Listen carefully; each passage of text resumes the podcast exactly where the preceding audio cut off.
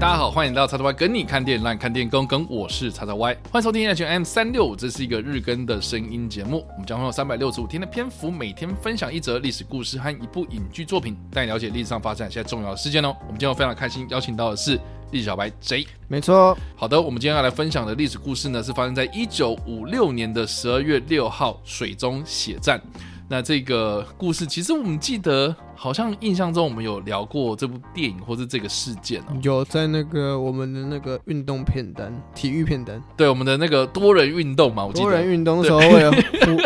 欢迎实施多人运动的片单里面有提过这个东西。对，就是一部我个人非常推荐的运动电影啊。那但是这个运动电影的背后其实是隐藏着另外一个历史事件哦，也是可以跟大家借由这次的机会来聊聊啦。那我们先回到就是这个历史事件啊，就是在一九五六年的十二月六号这一天，到底发生什么事情呢？基本上呢，这个时候呢，在墨尔本他举办了第十六届的夏季奥运会。那墨尔本我们就知道说它是在澳洲啊，就是在南半球嘛。那当时的这一个奥运的场上呢，正举办的是水球比赛，那那个水球比赛呢，当时是匈牙利对上的是苏联男子代表队。那他们在争夺水球决赛的门票的时候呢，就发生了一个肢体冲突。那当时的这个比赛呢，最终是匈牙利以四比零的优越成绩哦，完胜了苏联。所以在比赛结束之后呢，双方爆发了激烈的冲突，导致呢一名匈牙利的水球队员扎多尔的右眼角流血。当时的这个媒体就捕捉到这个画面之后呢，就被大肆的宣传，就成。成为了一个非常著名的一个新闻照片，叫做“水中血战”。那当时的这些媒体啊，也有就是做了一些比较夸大的报道啦，都说什么哦，他除了是这个眼角流血之外哦，那个游泳池那个水里面啊都被染红哦。但是怎么可能？就是不太可能。这但是就基本上就是苏联的水球队的选手揍了匈牙利的这个选手一拳这样子，所以就打到了他的一个右眼角上面，这样当时这个伤口就留下这个血迹，这样。所以其实这画面被。被捕捉到的时候，其实蛮震撼的。那另外一件事情就是说呢，当时的这个奥运会举办的时候是在一九五六年的十二月，但是在十月份同一年的十月份的时候，其实匈牙利他们爆发了十月革命。那这个革命其实是源自于就是在十月二十三号这一天呢，有大批的大学生因为不满当时苏联所支配的这个匈牙利劳动人民党的这个政府，所以发起了一个示威游行抗议活动。那当时的这些学生呢，他们就进入到这个电台广播。去诉求他们的这些政治理想哦，所以就被匈牙利的秘密警察所逮捕。那这个逮捕事件之后呢，这些示威的民众就开始在国家的保安局总部前面就聚集，希望呢秘密警察呢能够释放这些被逮捕的学生哦。但是呢，这些秘密警察呢就开始向这些群众开火，所以才导致有这个流血冲突的发生。所以当时这个匈牙利十月革命就因为这个流血冲突呢就正式的爆发。那其实这件事情是可大可小了。当时的这个匈牙利的的民众们哦，也因为这件事情的关系，所以就引发成为是一个导火线。他们就希望说，这个匈牙利能够有不一样的改变，到最后面就变成是 OK，你流血冲突。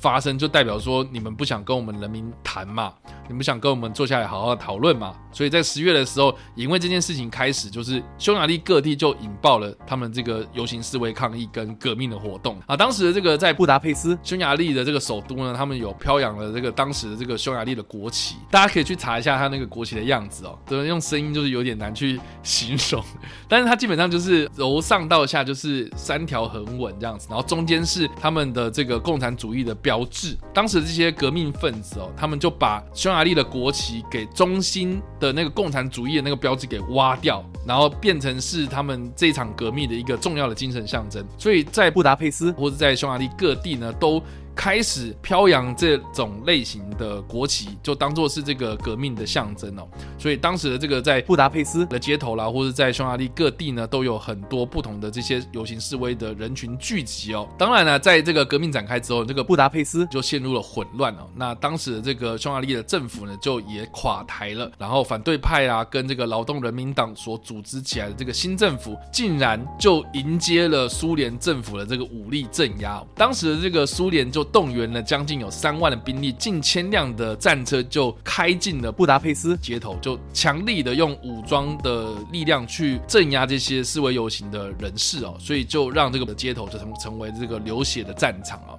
而且这个革命就持续到这个十一月的中旬哦，当时这个匈牙利人呢，总共有超过两千五百人死亡，最后呢，这个革命呢是以失败告终啊。那苏联也成功压制了这一场革命的发生，来也让这个国际共产主义的运动受到了这个严重的考验。但不管怎么样啊，就是说十二月举办墨尔本的奥运会嘛，但是在十一月的时候，正巧就是。革命进入到尾声哦，那在布达佩斯郊区受训的这些水球队的代表成员哦，他们就是没有空去管这一场革命，也为了要去准备这场奥运，所以就在开始认真的做最后的冲刺，所以他们在这个运动的场馆。这个地方埋头训练，但是他们在休息期间就可以从这个运动场馆的窗户外面就可以看到市区这个烟消四起的这样子一个景象啊，所以他们其实心里面是想要在这个奥运上面取得一个很好的成绩，另外一方面他们也是很心心念念自己在这个市区的这些亲朋好友，所以最后面他们最后还是离开了他们的家园，然后就是为了要去争取奥运的这个荣耀。所以其实呢，这一场水球的比赛哦，被这个当时的匈牙利的这些队员们视为是一个非常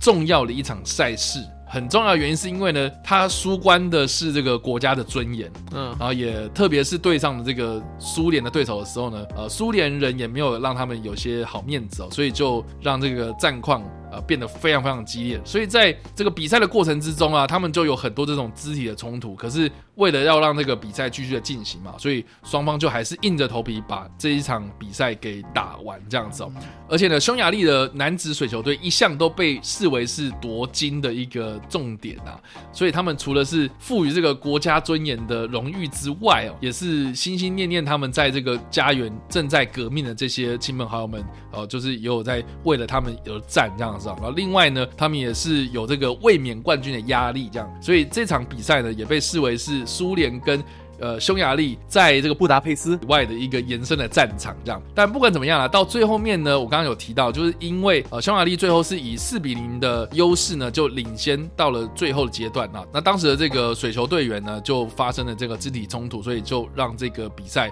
哦，虽然已经结束了，但是也是被这个新闻媒体捕捉到这样一个画面之后，就在隔一天就引发了很多人讨论哦。啊，当然啦，最后这个匈牙利的水球队也没有辜负大家的期待啦。最后呢，在冠军战的时候，就以二比零的成绩击败了南斯拉夫，也成功卫冕了他们的冠军。那其实我们也都知道，说其实南斯拉夫在当时也是被共产主义所控制啊。对对，那意思就是说，匈牙利他这样子一个做法，其实虽然在十月革命是以失败告终，可是，在奥运的会场上面，其实鼓舞了很多，不管是匈牙利的人也好，不管是共产主义的一些地区也好，它其实是某方面程度让大家看到。就是说，人民反抗的决心，虽然你们政府可以用更强大的力量或是比较优势的武力来镇压我们，但是这个反抗的心是永远都藏不住的。所以其实有很多的故事啊，都是因为这个匈牙利水球队的这样子一个新闻啊发酵。一九五零年末期的时候，其实又引发了一波讨论。特别是我之前有看了一部电影叫《无声革命》，就是一个德国电影。那这个德国电影它其实是是在描述说，当时的东德的学生啊，哦，他们看到了就是匈牙利的十月革命，然后学生自动自发发起了一个在学校里面。在教室里面不想理老师的一个运动这样子，那当然一开始就是有点像是说我们要声援匈牙利啊，我我们要为匈牙利的自由奋斗这样子，就是非常非常简单，就是他们用无声的方式，用沉默的方式去对应学校的老师。可是这件事情后来被学校的老师知道之后，就就也是被演上这样子。学校的老师啊，或者校长，他们就通报了这些官方单位啊，然后官方单位就开始关注啊，开始关照这些学生的家长们啊，然后学生的家长们他们就开始就是有人在讨论说什么啊，你不要这个样子啊，政府就是有他们的道理在啊，你不要去反抗他们啊，等等。就是这部片它其实某方面程度也是因为匈牙利的这一个十月革命的关系哦，甚至是后来所引发出了这个水中血战这个历史事件哦，就是有很多这种不同的影响，你就可以知道说，其实这场水中血战呢，对于匈牙利来说，或者对于共产主义的国家的人民来说呢，其实都富有很重大的意义哦。但值得一提的就是说呢，这场奥运结束之后呢，匈牙利的代表团大概有一百多人，但是有一半的人在这场奥运结束之后呢，都没有返回到匈牙利。就是在国外就逃往西方国家寻求政治庇护，所以你也可以知道说，其实这些水球队的明星球员们呢，他们虽然就是为国争光了哈，但是他们都不敢回到自己的国内，而且他们甚至是有一些亲朋好友都是那种革命分子啊，甚至是在革命的过程中，最后不是失败了吗？所以都被抓，被抓之后呢，他们可能就是回到国家内之后，他们也会受到类似的这样。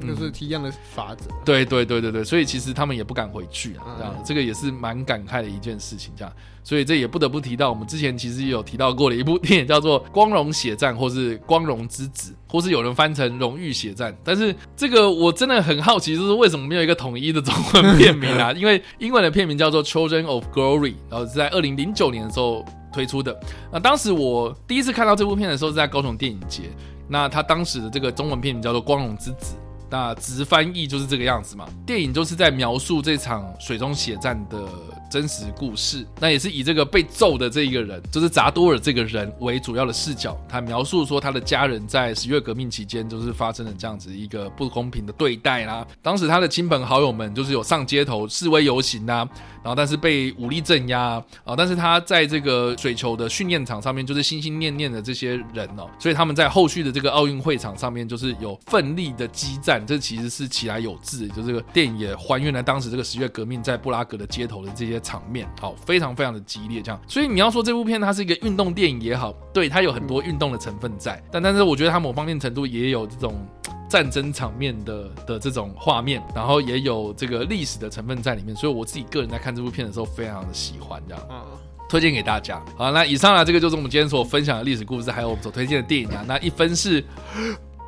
呃，五分是哇哦。那立小白 J，你会给几分呢？嗯嗯嗯嗯啊，因为讲过了，是不是？对，那我刚刚想说我，我我有什么？我没办法，因为两国语言我都不会讲。为什么这样？